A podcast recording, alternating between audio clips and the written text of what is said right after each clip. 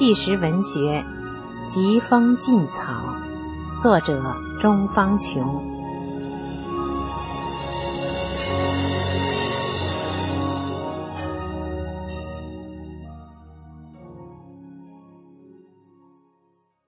听众朋友，上回我们讲到了一九九九年七月二十日，中共开始禁止人民修炼法轮功，全国各地各级报纸。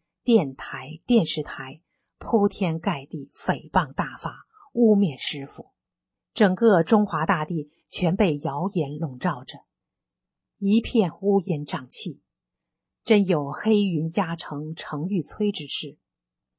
我的心在哭泣，哭泣的是为什么这么好的大法要被无端镇压？我的心在悲伤。悲伤的是，多灾多难的中国人民为什么要承受这么多政治迫害？我的心在呐喊，呐喊的是我们老百姓为什么连一点修心向善、做好人的自由权利也要被剥夺？为集体学法练功买房。失去了师傅给我们开创的在外面集体练功的环境怎么办？我思前想后，难过之余，便去找师姐一起商量，准备买一套带大客厅的房子，用于集体学法练功，使我们能有一个像从前那样宁静祥和的练功环境，使我们还能够像从前那样自由信仰真善人。多好啊！于是我跑了很多地方，看了无数套房子，最后于八月八日将仁和园内客厅为三十三平方米的一套房子买了下来。买房子和装修共用去了我二十多万元。尽管买房花去了我多年辛勤挣下来的手中全部积蓄。但还是很欣慰的，心想，只要有集体学法练功的环境，就无后顾之忧了。钱嘛，以后再挣就是了。谁知十月一日，我的房子还在装修，全家人还在商量着下个月住进去时，就只因为为法轮功说句公道话，我就被东通顺派出所。押进了做梦都想不到的人间地狱——成都市九如村拘留所。商务早报的实践。一九九九年十月一日，成都商务早报不但把法轮功立为十大要案之一，而且还说是所谓邪教，报道完全颠倒是非，混淆黑白。简直就是不折不扣的政治打手的胡言乱语。我看后就带上报纸，开车和五名工友一起到《商务早报》主编室说理。主编不在，报社工作人员接待了我们。我们说明来意后，他们找来了记者给我们记录，并给我们摄像。当时我们都很高兴。天真的以为他们要对法轮功进行正面报道，便如实的告诉了他们我们修大法后身心受益的真实情况。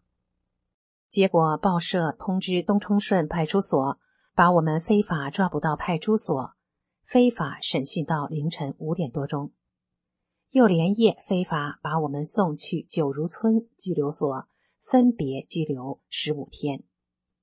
这里要说明的是。商务早报后来遭恶报，在邪恶相互行恶中，于二零零一年被原四川省委书记、迫害法轮大法和大法弟子的邪恶之徒周永康取缔。原因是商务早报两记者报道南充市某县副县长驾车撞死人后扬长而去的事件。周对商务早报揭露共产党官员恶行的事大为不满，怒吼道。我们的报纸究竟为谁服务？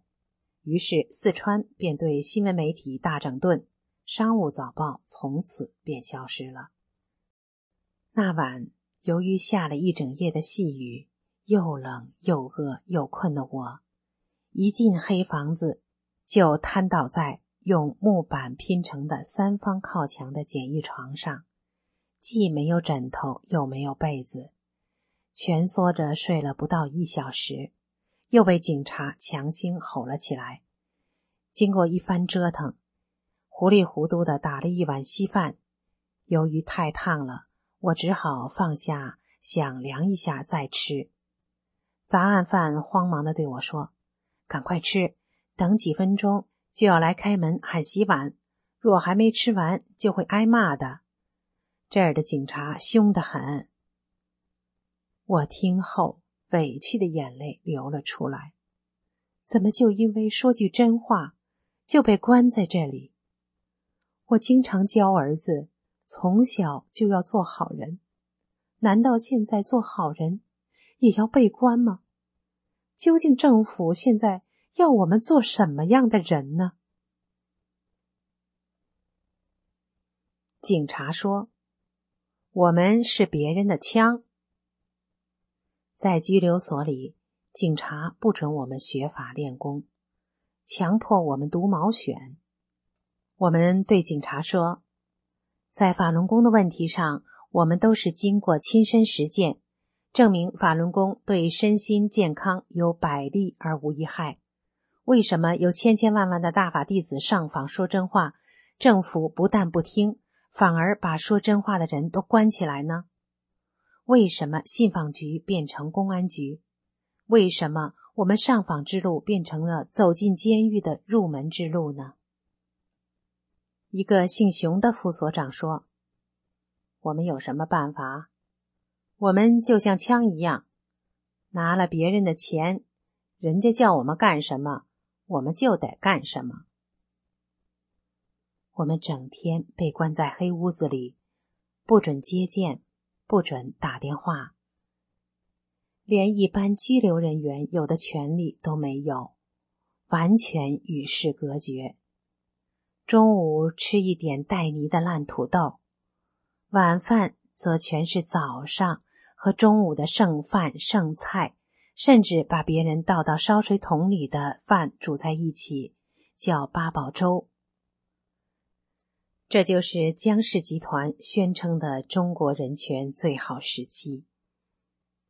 半个月折磨下来，我已瘦得变了形。家人见了，偷偷的为我落下伤心的眼泪。被迫失去工作，回家后，我觉得我不应该再炒股票，便把余下的三十万左右买的股票拿到股市上去卖。朋友的舅舅说，现在价位太低，不太好找卖主。你需要钱装修房子，就先拿点钱用了再说。股票先放到我这儿，慢慢找卖主给你卖出去。就这样，我把股票全部给了他。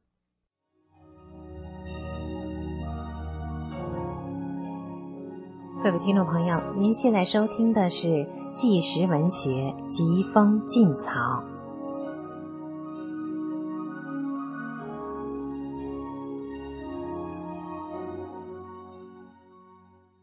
一九九九年十一月，我到干道指挥部开票，李姐在办公室亲自对我说：“我们单位要是查出一个练法轮功的，单位就会被罚款十万元。小钟，你虽然不是单位职工，但长期在这里接洽业务，我们上有老下有小，要靠在这里吃饭。”你还是替我们着想，就别练了。如果你还练，我们也不敢再给你业务。请你能够理解我们的处境。你看看，每天晚上的新闻根本没看头，全都被二李占完了。一个是李登辉，一个是你们师傅李洪志。最后他说：“你就表个态吧。”说不练了。我说：“李姐，我练功后身心受益的事，你们都很了解。电视上的话是真还是假，你们心里也应该明白。我修真善忍，绝不能说半句假话。我能为了在这里挣钱，违背良心说对不起大法、对不起师傅的话吗？在这种情况下，在这种压力下。在这样的政策下，我不得不被迫离开合作了九年的业务单位。以前每月收入一万多元，突然都没了。一家老小三口怎么生活？小孩上学怎么办？我明白，这是江氏集团为了逼迫法轮功学员放弃信仰的经济手段，但我绝不会放弃修炼。决心在宇宙真理的大道上永远走下去。第二章：艰辛上访路。初次上访。一九九九年十二月三日，在不公正的对待下，我带上八岁的儿子和另一位刚从成都安康医院被迫害出来的工友一起，乘上北去的列车，为法轮功上访。向政府反映我练功后身心受益的真实情况。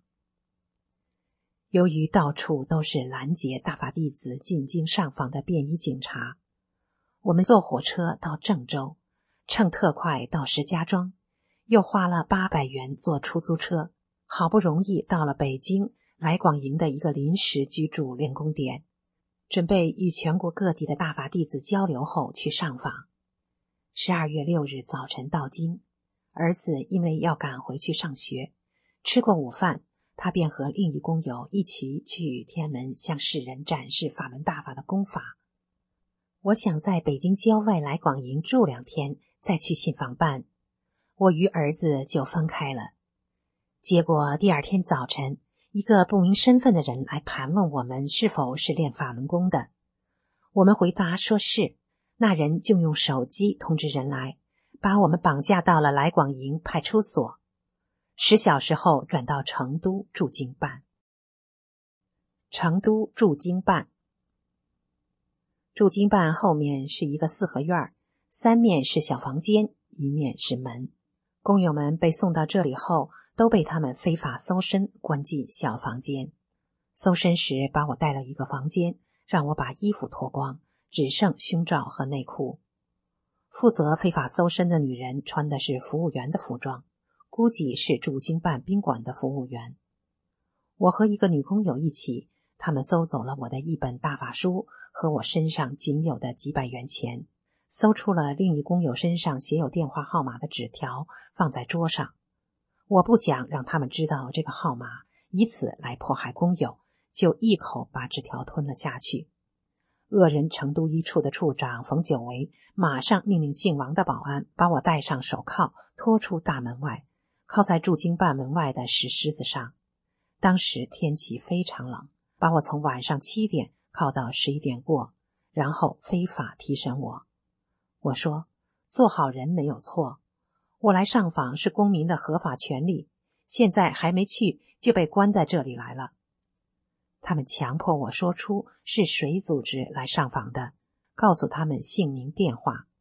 我说：“我们没有任何组织，都是自发的行为。”他们对我没办法，就把我关进六号房。警察非法提审我时，问我钟才一是不是我的儿子，我才知道儿子也被关在这里。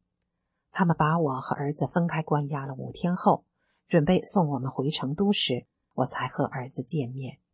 临走的当天下午三点左右，处长冯久维对我说：“限制你在三十分钟内把你那天吃进去的电话号码说出来，否则我一个电话到成都至少要判你三年。”他说什么我也不动心。